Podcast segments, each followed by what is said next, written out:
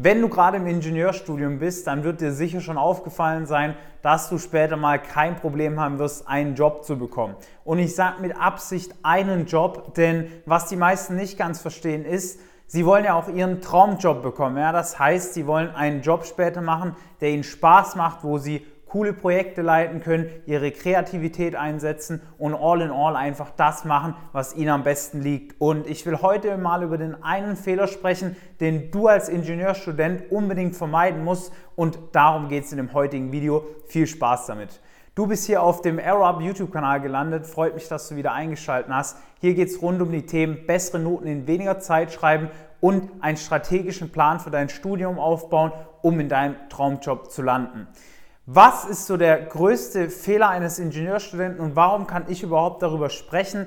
Ich habe ursprünglich in der komplett technischen Richtung gestartet, meine Ausbildung bei Bosch gemacht zum Mechatroniker, nebenher mein Abitur absolviert und habe mich dann für Wirtschaftsingenieurwesen entschieden, also ein Studium gemacht, wo ich so ein wenig zwischen den Fronten war, zwischen den Ingenieuren und den BWLern und ich habe recht gut mitbekommen, wie die Karten so gespielt sind bei diesen Studiengängen und ich habe es schon am Anfang erwähnt, dir wird aufgefallen sein, Ingenieure sind super nachgefragt auf dem Arbeitsmarkt. Ja? Du wirst mit Sicherheit einen Job bekommen und kein Problem haben, dir Angebote zu sichern, wovon du auch eins annehmen kannst.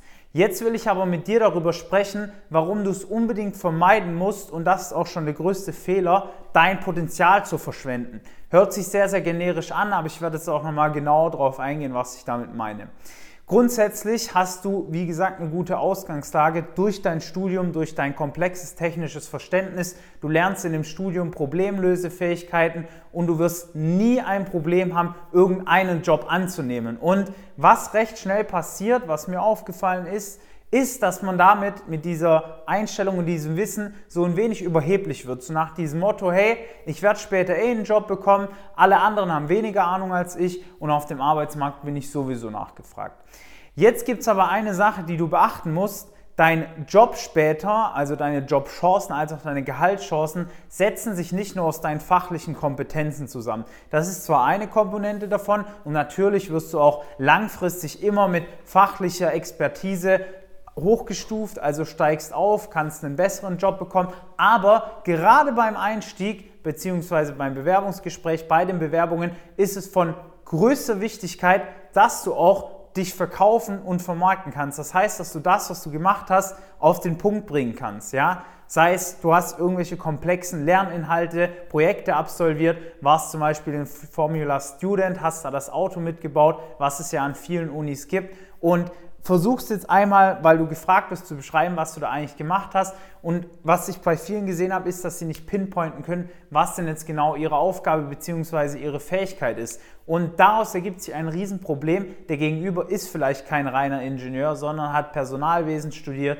oder ist jemand aus der Fachabteilung, der nichts mit diesem Bereich zu tun hat. Dann wird es schwierig für ihn, diesen Mehrwert von dir zu greifen. Das heißt, er wird sich vielleicht denken, okay, er hat Ingenieurswesen studiert, aber ich verstehe nicht so wirklich, was er mir jetzt rüberbringen möchte. Das heißt, Du musst an der Stelle einfach üben und dir selber immer wieder klar machen, in welchem Bereich du eigentlich unterwegs bist. Finde ich persönlich super wichtig, einfach für dich selber und auch für andere, wenn du beispielsweise in einem Bewerbungsgespräch sitzt.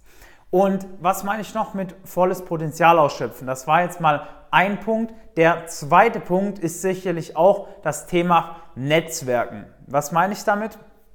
Netzwerken ist immer so ein wenig lästiges Thema, gerade wenn du introvertierter bist, ja. Für viele ist das anstrengend. Ich persönlich finde Netzwerken sehr, sehr spannend, weil man lernt immer wieder neue Leute kennen. Ich bin eh recht extrovertiert. Mir fällt es leicht, auf Leute zuzugehen. Aber für manche ist das enorm schwierig und es ist auch energieraubend. Ja, es kostet dich auch Energie natürlich, weil du aktiv auf Leute zugehen musst. Du musst dein Netzwerk ja auch pflegen.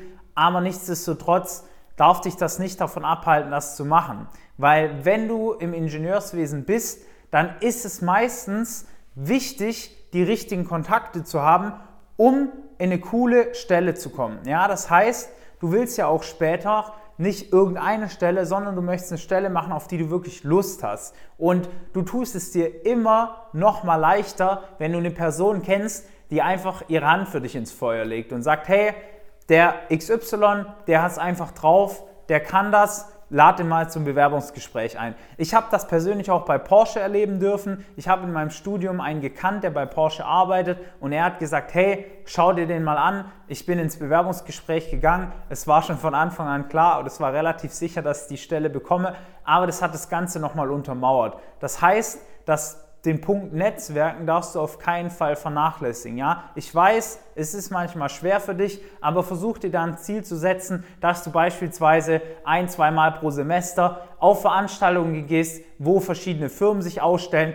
oder dass du dir einen LinkedIn-Account machst und pro Woche zehn Leute anschreibst, die in der Branche sind, die dich anspricht. Beispielsweise Leichtbau. Ja? Wir haben jemanden bei uns im Training, der interessiert sich für, die, für das Thema Leichtbau enorm und es ist keine so eine große Nische, dass man jetzt sagt, die haben Plätze ohne Ende zu vergeben an Arbeit. Da muss man sich auch als Ingenieurstudent reinarbeiten und dafür qualifizieren.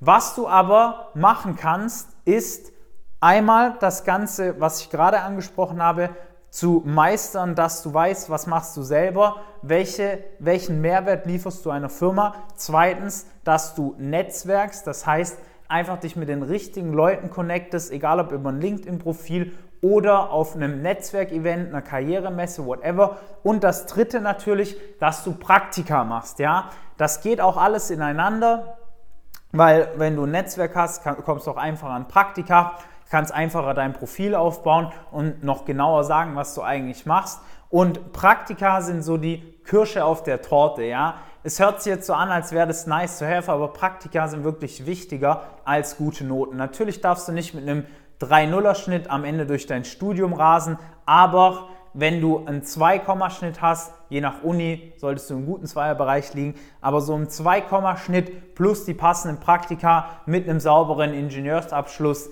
da hast du wirklich gute Karten dann auch auf deinen Traumjob. Ja? Das heißt, am Ende bekommst du dann auch Angebote aus den Firmen, von den Top-Firmen, die du annehmen möchtest. Ja? Ich wiederhole es nochmal. Viele haben diese Illusion, dass sie einen Job bekommen und das stimmt auch, weil Ingenieure super gefragt sind. Aber du willst ja auch nicht am Ende ein Ingenieur sein für irgendwas, auf das du gar keine Lust hast. Ja? Wenn du jetzt mal bei dir festgestellt hast, dass dir von den drei Punkten noch einer fehlt, dass du sagst, hey, du weißt nicht so richtig, wie soll ich überhaupt an die passenden Praktika kommen, wie soll ich mein Profil aufbauen bzw. mein Profil schärfen, oder wie soll ich auch netzwerken, also auf Leute zugehen? Dann kannst du dich einmal zu einem kostenlosen Erstgespräch unter dem Video eintragen. Wir haben da bereits mit hunderten Studenten gesprochen, durften auch schon Dutzende Studenten betreuen über einen längeren Zeitraum. Du kannst auch mal unsere Testimonials anschauen, die haben wir jetzt mittlerweile hier auch auf unserem YouTube-Kanal.